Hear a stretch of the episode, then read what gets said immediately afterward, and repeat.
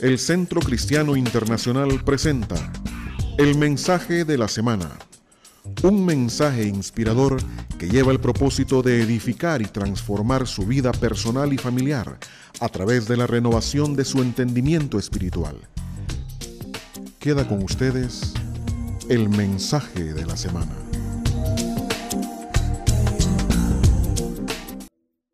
Nuestro mensaje en esta mañana se titula para ustedes Emociones que matan. El ser humano ha sido provisto por Dios dentro de su constitución, que esencialmente es espíritu, alma y cuerpo, de su emocionalidad. La emocionalidad humana se desprende, se deriva de su dimensión alma. Esta triple dimensión del ser humano, espíritu, alma y cuerpo, precisamente en ese orden debe de entenderse y de cuidarse. Nosotros por lo general tratamos de cuidar el cuerpo. Los jóvenes y aún nosotros más adultos vamos al gimnasio y tratamos de tener el mejor cuerpo. También eh, cuidamos mm, medianamente la salud para tener un cuerpo sano. Y eso es bueno. Pero según la Biblia, las prioridades son espíritu, alma y cuerpo. ¿Por qué se enferman los cuerpos de tantas personas? Porque su espíritu y su alma están enfermos. Hoy día la ciencia no ha tenido más remedio que denominar enfermedades autoinmunes, enfermedades que tienen un componente o una conectividad con la emocionalidad enferma de las personas. También están las llamadas enfermedades psicosomáticas, que viene del griego psico y soma. Psico es mente y soma es cuerpo. Esto es cuando las enfermedades de su psico, las enfermedades de su psique, de su, eh, estructura pensante, se transfieren a su situación física. Entonces los médicos no hayan cómo resolver su situación porque se trata de que el soma está bajo el efecto de la psique de las personas, de su estado mental y anímico. Pues todo esto está en, el alma de las personas, en el alma están las emociones, los sentimientos, la intelectualidad, la voluntad, todo eso es parte del alma. Pues dentro de ese encapsulado alma está la emocionalidad. Y hoy día, según los expertos, la gran tragedia humana es la enfermedad de las mentes y de las emociones de los seres humanos. Este es nuestro tema en esta mañana, emociones que matan. Y quiero iniciar partiendo de un texto en la Biblia que se encuentra por parte del profeta Jeremías en el libro de lamentaciones, que es un libro precisamente que tiene que ver con esto, lamentar la condición humana en su propio contexto histórico, en su propio contexto eh, cultural, pero que aplica a todos los humanos. Pues en el libro de lamentaciones capítulo 4, verso 3 escribe lo siguiente, habla de la emocionalidad enferma. Hasta los chacales ofrecen pecho y dan leche a sus cachorros. ¿Se da cuenta? Los chacales, las hienas que llamamos nosotros, son animales, mm, ¿por qué no decirlo?, despreciables. Emiten unos sonidos raros que parecen carcajadas humanas. Se alimentan de carroña y por lo general no se les observa de día, sino más bien de noche. Viven de cuerpos muertos, de animales, etc. Pero mire cómo se describe la bondad y la virtud de un animal, de un ser creado que nosotros ciertamente no apreciamos. Los chacales ofrecen pecho y dan leche a sus cachorros. Quizá usted nunca pensó en términos de maternidad eh, pensando en un chacal, en una hiena. Quizá usted solo pensó en lo despreciable que sería el olor emanado de su cuerpo, de sus fauces, acostumbradas a comer lo putrefacto. Jamás usted pensaría en términos de maternidad en un ser creado así. Pero insiste el profeta, los chacales ofrecen pecho y dan leche a sus cachorros como lo haría cualquiera de las damas que han tenido hijos. Pero Jerusalén, añade el profeta, ¿cómo es posible que un chacal nos gane a nosotros a veces, seres humanos, corona de la creación? Pero Jerusalén ya no tiene sentimientos. Y escuchen esto, es como los avestruces del desierto.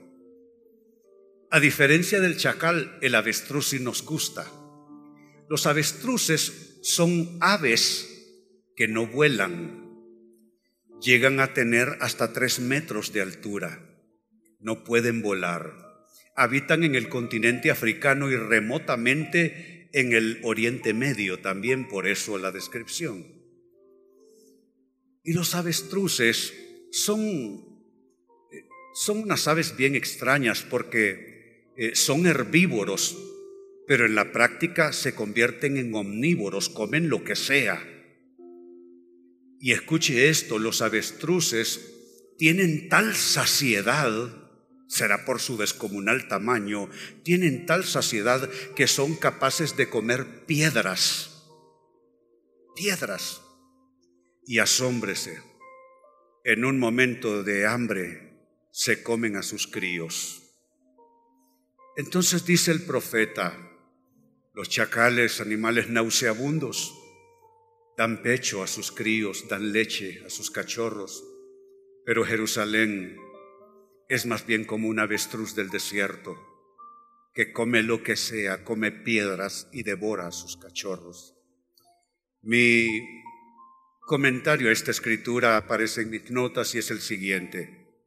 Las emociones, amados, y los sentimientos pueden tornarse enfermizos y literalmente aniquilar a las personas y también las relaciones humanas.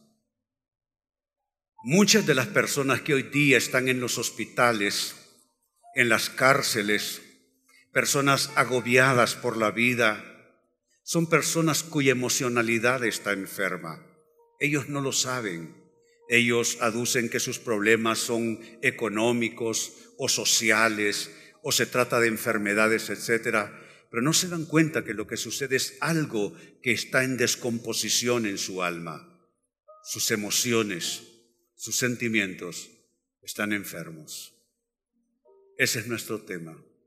Emociones enfermas emociones que matan. Ahora, ¿qué tipo de emociones pueden ser estas? Porque evidentemente no todas nuestras emociones son enfermizas. Está la alegría, está, no sé cuánta emoción pudiésemos nosotros poner en lista esta mañana.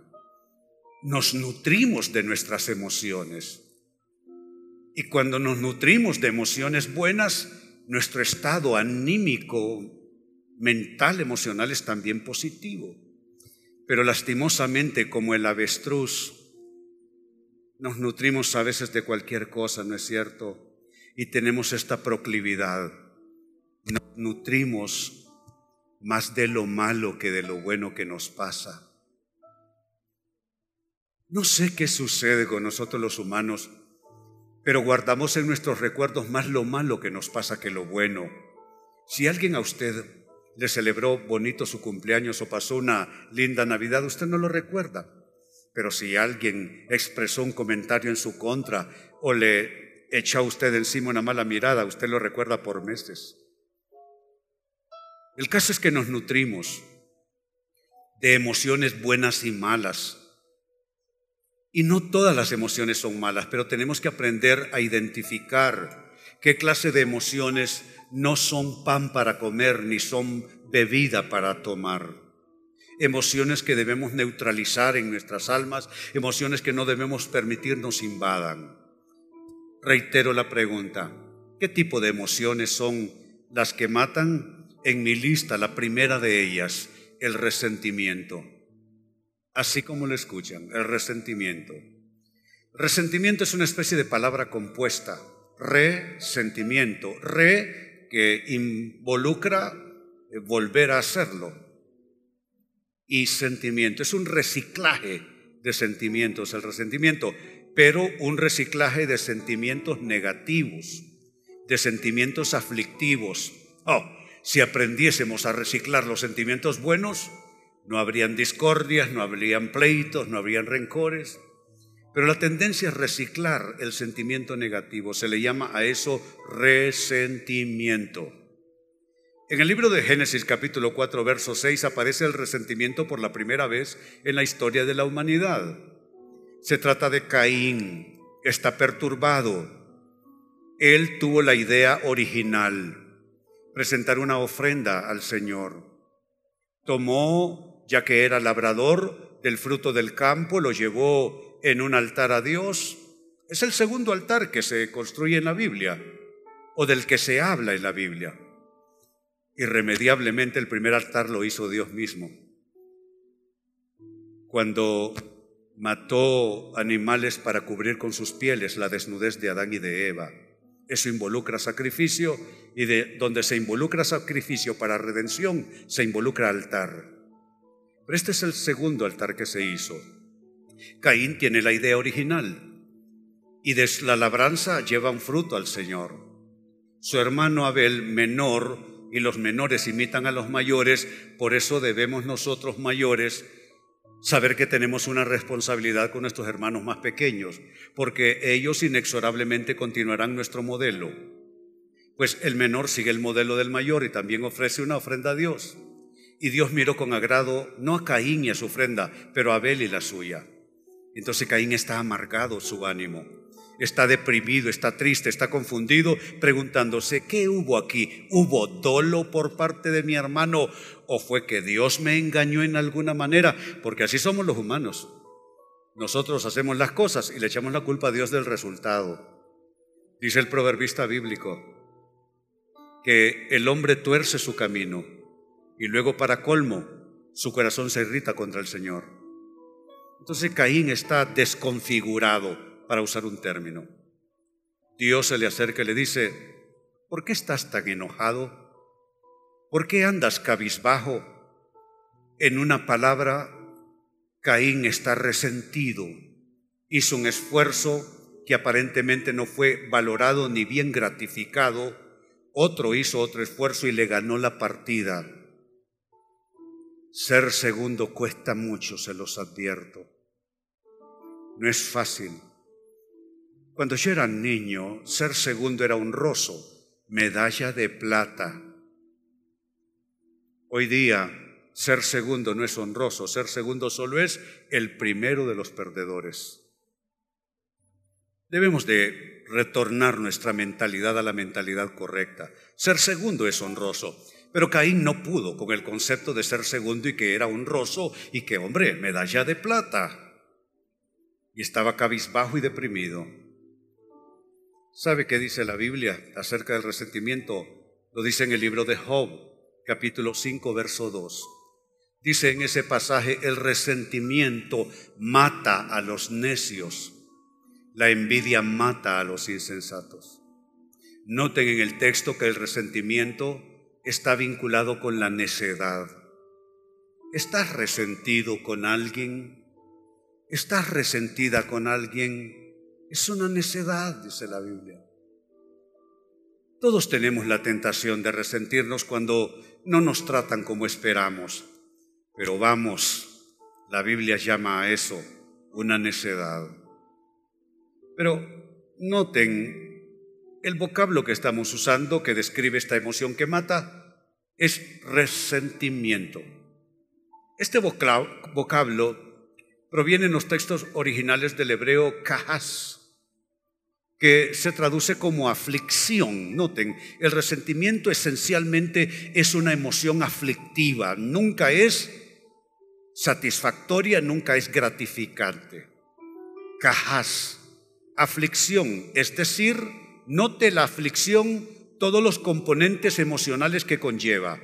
Aflicción que está formulado como emoción, digámoslo así, por cólera, tristeza, ira, que es una cólera increciendo, provocación, dolor, pesar. Todas estas otras emociones, cólera, cólera, tristeza, ira, provocación, dolor, pesar, es lo que constituye la aflicción y la aflicción es una forma de resentimiento, el hebreo kahas.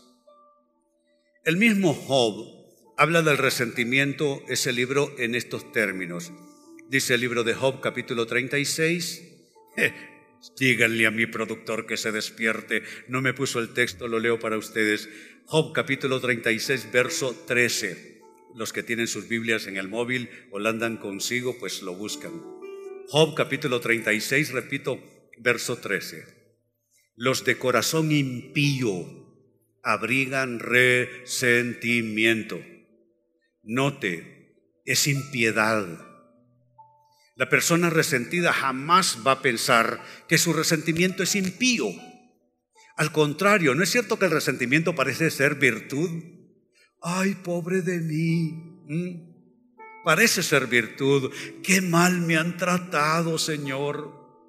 Ay, mírala, qué mal me quedó viendo. Mira, parece virtud, parece que, tiene un componente de humildad y no lo tiene, es impiedad. Dice de nuevo, y leo Job 36, 13, los de corazón impío abrigan resentimiento. Y escuchen esto hasta donde llega la necedad. No piden ayuda, aun cuando Dios los castigue. Wow. El resentido no pide ayuda, aun cuando Dios lo castigue. Yo he visto gente resentida, ¿eh? Y se enojan con Dios y se enojan con los que están a su alrededor y se las dan de víctimas de, la, de los demás, etcétera. Y creen que Dios le va a dar una palmadita solidaria diciéndote o diciéndole, yo te comprendo. Yo también a veces me resiento. No, Dios no va a decir eso. Dios nunca se resiente. Él no conoce el resentimiento y él declara como impiedad ser un hombre o una mujer resentidos. Pensémoslo. ¿Quién de nosotros es proclive al resentimiento? ¿Quién de nosotros procesa las insatisfacciones de la vida, los sinsabores, los fracasos vía resentimiento? ¿Sabe que he encontrado como pastor soy un pastor de las cuatro décadas. Tita, me tienes que cantar. ¿Saben qué he encontrado yo como pastor de cuatro décadas? Que los cristianos que no caben en una iglesia y siempre van ting dong, ding dong, de un lado al otro, es porque son resentidos. No hay pastores perfectos. ¿Quién dijo eso? No hay iglesias perfectas. ¿Quién propuso tal cosa? No existe la perfección, ni en lo espiritual. Entonces usted no puede ser un hombre o una mujer resentido, porque escuche bien, los de corazón impío son los que abrigan resentimiento y estos no piden ayuda aun cuando Dios los castigue. Job 36, 13 para los que están eh, eh, tomando notas, que por cierto, usted puede recibir las notas de mi móvil, de mi mensaje, every Sunday. Cada domingo, si usted busca ahí una dirección, ahora no lo recuerdo, le cae automáticamente todos los, todas las semanas. Pues esta es una emoción que mata el resentimiento. Chao, nenas, son las nenas de los hogares CREA. Yo imagino que tienen un poquitito complicado el horario hoy. Bye. Love you. Segunda emoción que mata, el rencor. Lo primero es el resentimiento. Lo segundo, el rencor. Sobre el rencor la Biblia dijo lo siguiente, o dice, no dijo, dice. En Génesis capítulo 27, versículo 41, dice así. Se trata de un hombre que se resintió con un mal evento en su vida. Su nombre es Esaú. Era una parejita de hermanos, gemelos los dos. La diferencia entre Esaú y su gemelo Jacob es que Esaú salió primero y vio la luz primero. Entonces por eso era el mayor. Dice ese texto, a partir de ese momento, Esaú guardó un profundo rencor que esa es la emoción que mata que estamos describiendo, el rencor. guardó un profundo rencor hacia su hermano por causa de la bendición que le había dado su padre y pensaba, ya falta poco para que hagamos duelo por mi padre, después de eso mataré a mi hermano Jacob. Note, a diferencia del resentimiento, el rencor tiene un componente violento. El resentimiento no. El resentimiento se cobija en la depresión, en la tristeza. Por lo general la persona resentida va y se mete en un rincón y llora y se autocompadece, pero el rencor no es así. El rencor exige desquite y exige venganza. Es así como usted puede diferenciar el resentimiento del rencor. Cuando usted está simplemente resentido, usted se agazapa y va a un rincón a sentirse mal. Pero si usted tiene rencor, usted dice, tengo que demostrarle con quién se han metido. Eso se llama rencor. Pues a partir de ese momento, dice, Esaú guardó un profundo rencor con su hermano y dijo, después que pase el duelo de la muerte de papá, mataría a mi hermano Jacob. No, te dice, guardó un profundo, ¿cuál es la palabra que sigue? Un profundo, ¿cuál es la palabra? ¿Cuál es la emoción que mata? Rencor. Él pensaba que por rencor mataría a su hermano. Lo que él no se dio cuenta es que el rencor lo estaba matando a él. Porque déjenme decirle esto, el que lleva la peor parte es la persona que lleva el rencor por dentro, no es su enemigo, no es quien le hizo daño, ni es, no es quien lo engañó, quien le mintió, quien fue injusto con él o con ella. La persona que tiene el rencor es la persona que morirá emocionalmente hablando. Ahora ese vocablo, rencor, proviene de una raíz el hebreo satam o satam, que se traduce como buscar, pero buscar de qué manera? Buscar es decir, perseguir con odio. ¿No es cierto que cuando usted siente rencor, usted anda buscando quién le saque a colación en una plática la persona esa, ¿eh? el tío ese, la mujer esa, y cuando usted le mencionan a esa persona, se, enciende la chispa en usted y comienza a vomitar toda, la toxicidad que usted lleva por dentro. Es buscar a una persona en la mente, en las emociones, con odio. También Satam es oponerse contra. El rencor es así, usted tiene algo contra alguien, usted tiene un argumento contra esa persona. Como se dice en inglés, usted tiene un issue contra esa persona, tiene rencor. Usted está opuesto a esa persona. De allí pues que rencor del hebreo Satán se traduzca como un dolor que con el tiempo se torna en un enojo enfermizo. Eso es el rencor. Comienza siendo dolor, comienza siendo pura aflicción, pero una aflicción que no se resuelve, una aflicción que no se, que no se sana, se torna en rencor y eso es un enojo guardado por dentro. Yo crecí con rencor con papá, no tanto, eh, perdón, con papá y con mamá, poquitito más con mamá diría. Ah, tenía esa molestia por dentro. Y, y, es difícil tener rencor con las personas que tú amas, ¿verdad? Es bien difícil. Tener rencor con una persona que no te importa, pues hombre, da igual en cierto sentido. Pero esos sentimientos agridulces, amor, rencor, entre los casados se da mucho eso, amor, rencor. Entre nosotros, padres con hijos, se da eso, amor, rencor. Entre amigos suele darse amor, rencor. Te amo, pero no me gusta lo que me dices. ¿Cómo me lo dices? Rencor. Esta es otra emoción que mata, amados. Y quiero advertirles algo haciendo una pausa en este minuto. No les voy a decir qué hacer. Este es un mensaje descriptivo para que ustedes se autodiagnostiquen y busquen al verdadero sanador.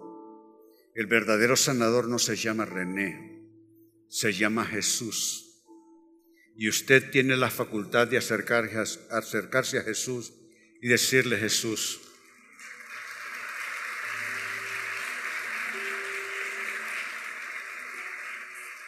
y decirle, Jesús, necesito me sanes del resentimiento, necesito que me sanes del rencor.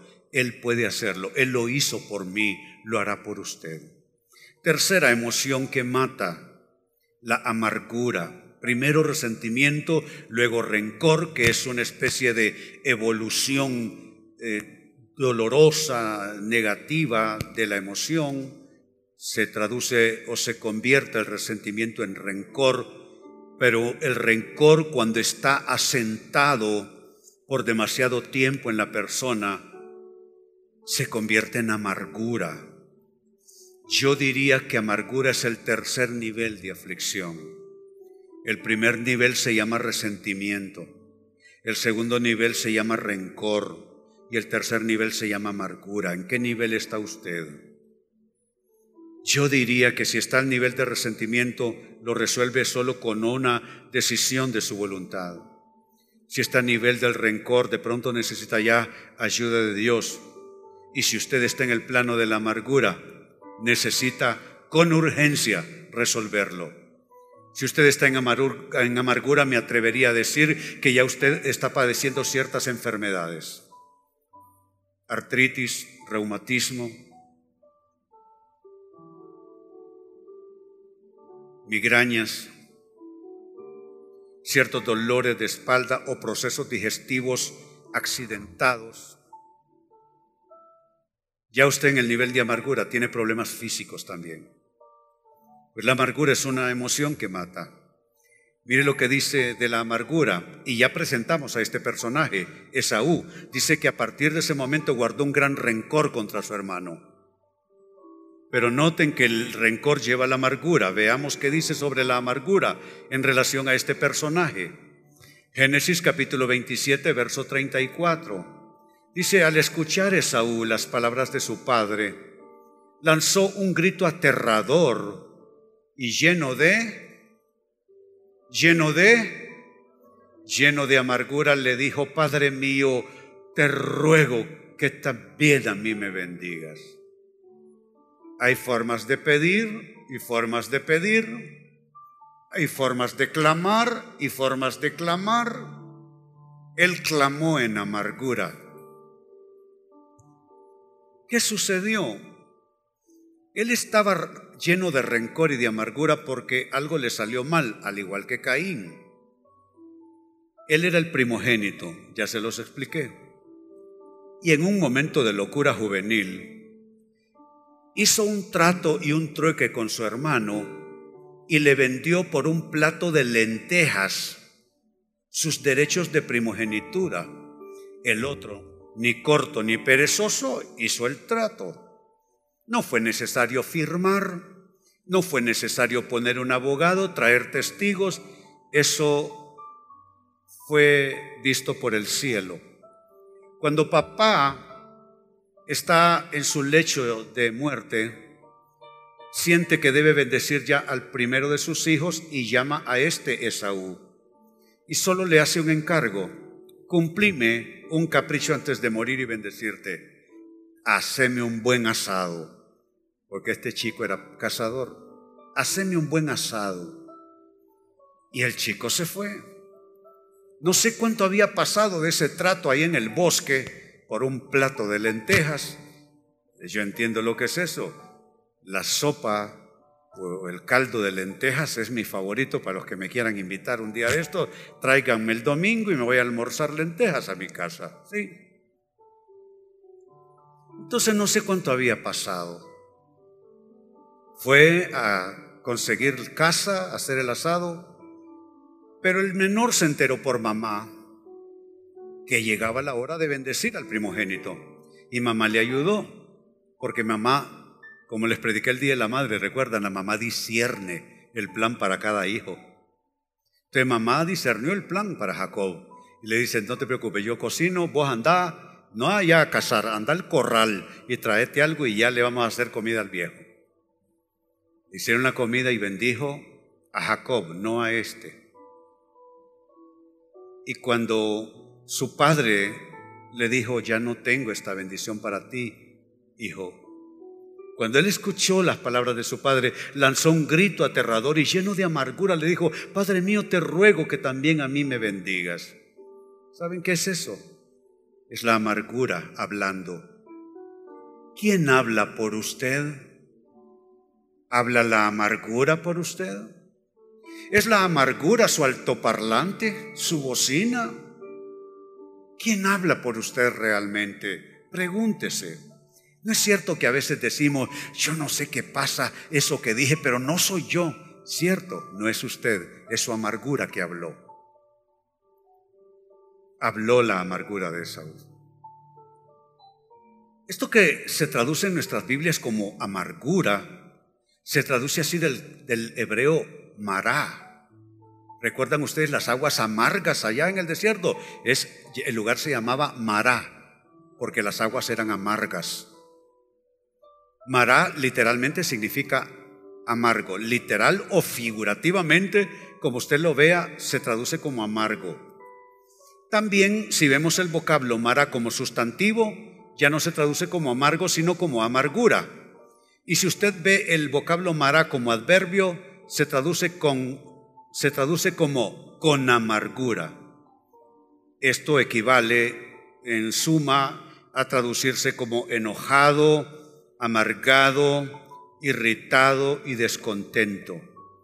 Eso describe de paso a la persona amargada. Esa persona está enojada todo el tiempo. Si usted es de los que se enoja por todo, usted puede decir que es temperamento. Y usted puede decir que es que así era su papá o así era su abuelo. Pero puede ser que esa tendencia a enojarse por todo lleve de fondo una situación de amargura en su corazón.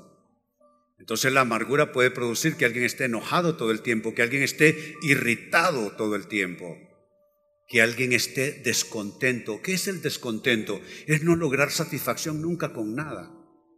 Si usted me pregunta, yo la amargura la conozco desde la amargura.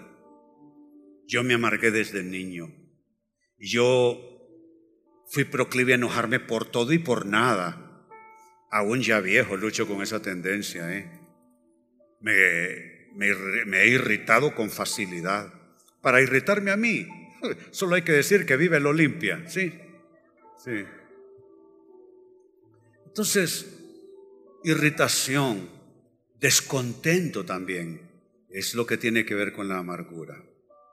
Y mire, si esto no es suficiente, mire lo que dice la carta a los hebreos, que resume la historia de Esaú. Hebreos capítulo 12, verso 15. Wow, ¿cómo es que un solo versículo logró describir la situación de ese muchacho que se cuenta en muchísimos versículos en el libro del Génesis? Dice Hebreos 12, 15, asegúrense de que nadie deje de alcanzar la gracia de Dios de que ninguna raíz amarga o de amargura, como reza en el texto de la Reina Valera 60, que ninguna raíz amarga brote y cause dificultades y corrompa. La Reina Valera dice y contamine a muchos. La amargura, y se los expliqué hace unos días en otro mensaje, la amargura es como una peste que se pega. La persona amargada cree que solo ella está amargada, pero la amargura se, se contagia a otras personas. Se puede decir entonces que la, la, amargura como emoción o como condición emocional, la amargura es infecciosa. ¿No, ¿No recuerdan que les conté acerca de mi amargura desde la infancia?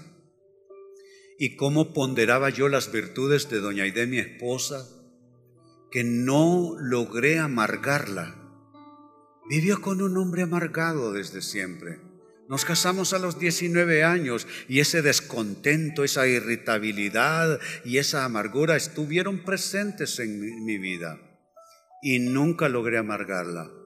Mire, yo era cantante cuando de joven y yo dejé de cantar, la verdad, porque viví enojado amargado. Allá miré a Rolo, eh, Rolando Enríquez, que tocamos en una banda muy famosa en aquella época. Y allá está Patti, su esposa, creo también al fondo con él.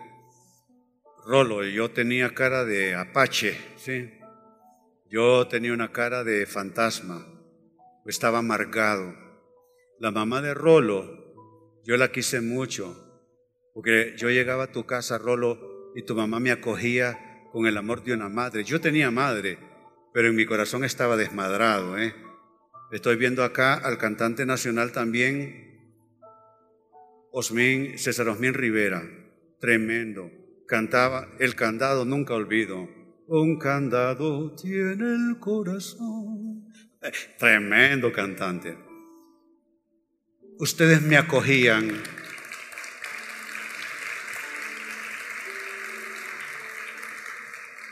Conrado, eh, eh Connie, como le decíamos el hermano de César, ellos vivían allá por la ronda, me acuerdo, solteros que mejor no cuento, pero ellos dos me acogían también. Yo andaba rebotando en las calles de Tegucigalpa, me acogían también en su apartamento allá por la ronda. Y yo, ¿sabes qué pienso, César? Que ustedes me tenían compasión, me tenían algo de lástima y había razón. Yo estaba completamente desconfigurado. Y César, Rolo, Patti, lo que me, me tenía desconfigurado era la amargura. La amargura destruye a una persona. Entonces ahí está. Por ella muchos son contaminados. Pero lo que les estaba contando cuando les dije que yo cantaba, debía haber pensado bien decir que yo cantaba delante de Rolando Patti y de César Osmin. Pero bueno, hacía la fuerza. No, pero nos cantábamos una de los estilísticos, vos y yo, César, ¿sí? Yo cantaba la primera parte y vos la segunda que era con falsete, ¿te acordás? Bueno. Mi esposa que no canta, lo más que llegó, su vena artística es, a echarme coros en una banda. Me echaba coros en una banda. Yo creo que me quería tirar el cuento en realidad. Digo yo, no sé, se me ocurre. El caso es que ella, que no es cantante, nunca deja de cantar. ¿Sabe qué le admiro a ella? De día y de noche, en tiempo de guerra, en tiempo de paz, en tiempo de escasez y en tiempo de abundancia, siempre está cantando. Canta en la cocina, canta lavando la ropa, canta en el baño, canta en el auto, canta en todos lados. Cuando vamos en el auto y vamos escuchando la música de los setentas y comienza a cantar, la verdad, la verdad está arruinando las canciones, está arruinando las canciones.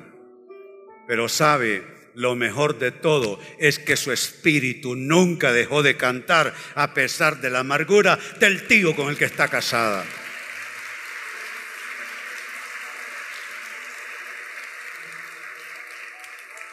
Dice, asegúrense que nadie, nadie, nadie deje de alcanzar la gracia de Dios, que brotando alguna raíz de amargura, arráncala, hazte un favor, arranca esa raíz de amargura.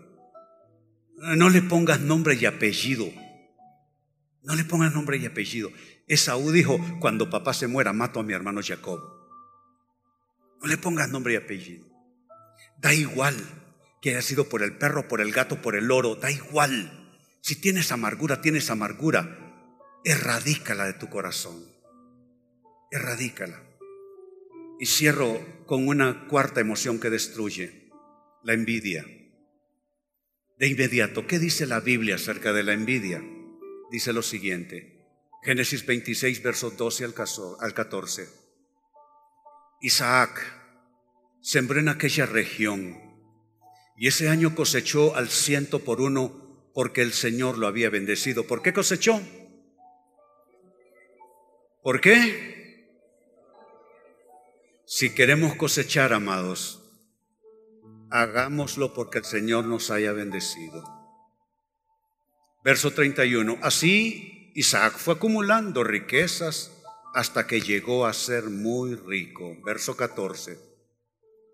Esto causó que los filisteos comenzaran a tenerle envidia pues llegó a tener muchas ovejas, vacas y siervos.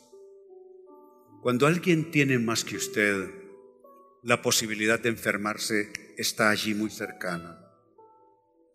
La bendición ajena nos perturba, el éxito ajeno nos perturba, nos conmueve, nos confunde. ¿Cómo es que él, si no es una buena persona, cómo es que ella, si yo le conozco todos sus defectos, nos perturba cómo alguien puede ser más que nosotros, cómo alguien puede lograr más que nosotros, aún a sabiendas que somos mejores personas?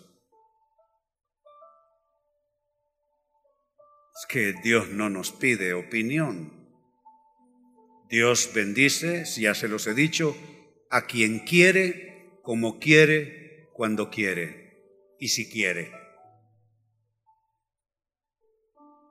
Envidia. ¿Saben qué es la envidia? Según la Biblia, envidia es literalmente celo. Pero hay celo bueno y celo malo. Por ejemplo, orábamos por Honduras, debemos de tener celo por la nación, celo por la patria. Hay celo bueno y celo malo. Este es el hebreo caná, es un celo, es decir, en el mal sentido, celo malo, celo o envidia, lo que le convierte a usted en un ser envidioso, una persona envidiosa. Y cierro con esta descripción de la Real Academia Española, que es la que sustenta nuestro idioma.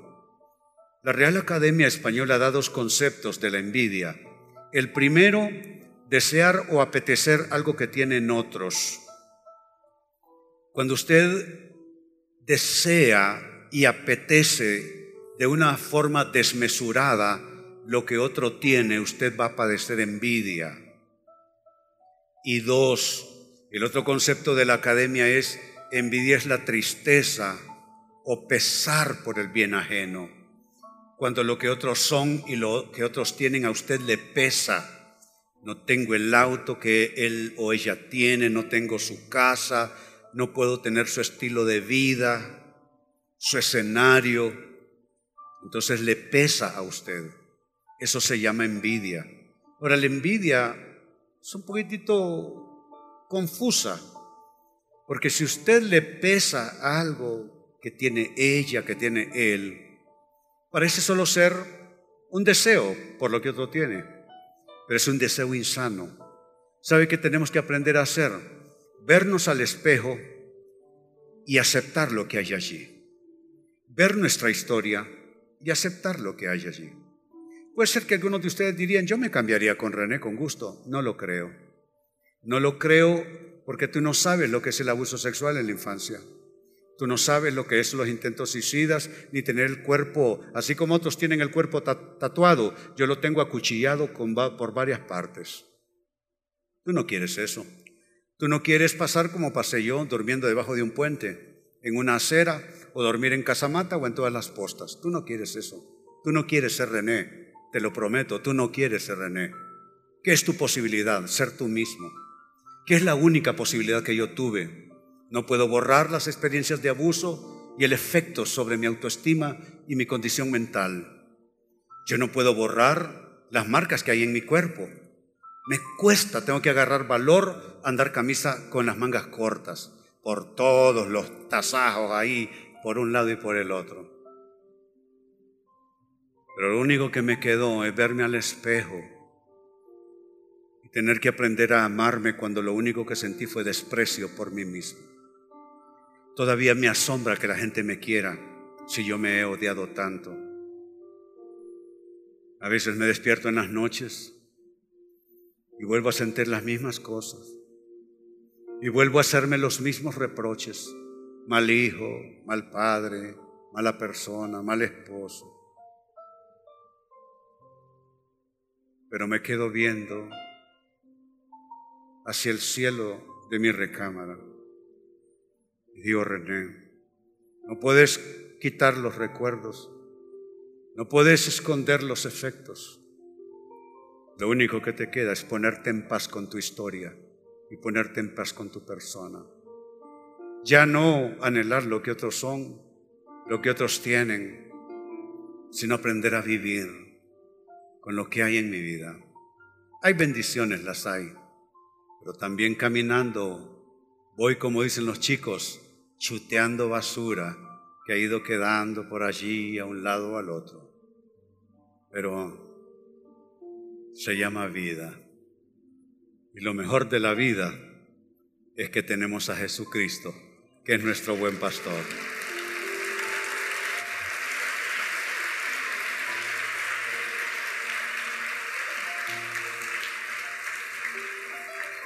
Pues nada, les dejo de tarea platicar con Dios esta noche acerca de estos temas. Les invito a ponerse en pie, vamos a orar.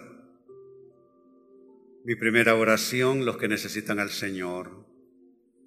A mí me dijeron y me dijeron y me dijeron que necesitaba al Señor y yo, no, no, no, no.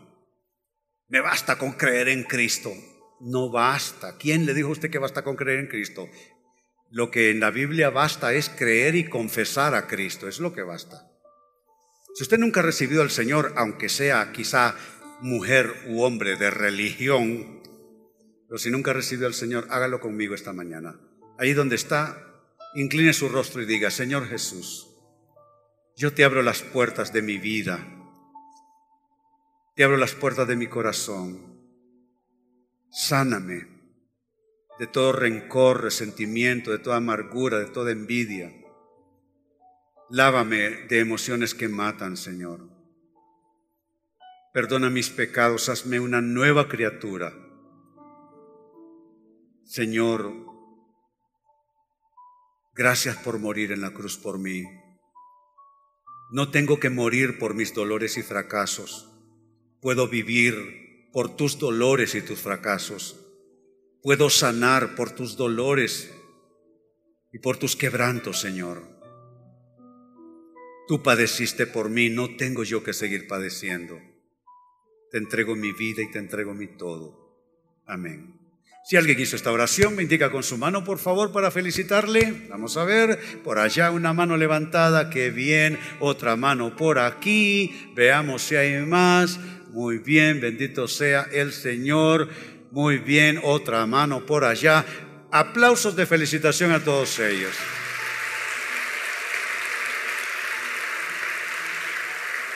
Y ahora oremos en respuesta al mensaje, porque si Dios nos habla hay que responderle, ¿eh? no, no somos mudos. Si Dios no es mudo y habla, hablemos nosotros también con Él. Padre, te doy gracias por cada persona que ha estado al alcance de tu palabra esta mañana. Tu palabra sana, tu palabra redime, tu palabra transforma, Señor. Bendice, Dios, cada persona. Construye vidas con tu palabra. Sana vidas con tu palabra. Si hay alguien esclavizado, Señor, por algún dolor, alguna aflicción. Si hay personas que han tenido un encuentro serio con el resentimiento. Si hay personas que han sentido el abrazo del rencor, si hay personas que fueron alcanzadas por la raíz de la amargura o de alguna manera su corazón se ha vuelto virulento con la envidia, sánale, Señor, en este momento. Sánale, Señor, y restáurale. Señor, que todas las falsas imágenes mentales, los falsos conceptos, se diluyan, fenezca ese poder maligno que nuestra mente se vea liberada. Si hay conductas esclavizantes, alguien que lucha con algo como yo luché con las drogas, y dice, yo quiero ser libre, yo quiero liberarme de esta cosa. Dios rompe la cadena. Haz que esa persona, hombre o mujer, si ya no lo quiere, Señor, si, si solo es que no tiene las fuerzas, pero ya no lo quiere en su vida, Rompe tú esas cadenas. Como dice el viejo coro, Cristo rompe las cadenas y nos da seguridad. Bendice, Señor, por causa de tu palabra. En esta mañana te lo pedimos, Padre. En el nombre de Jesús. El Centro Cristiano Internacional presentó el mensaje de la semana le esperamos el próximo domingo a esta misma hora. Continúe con nosotros.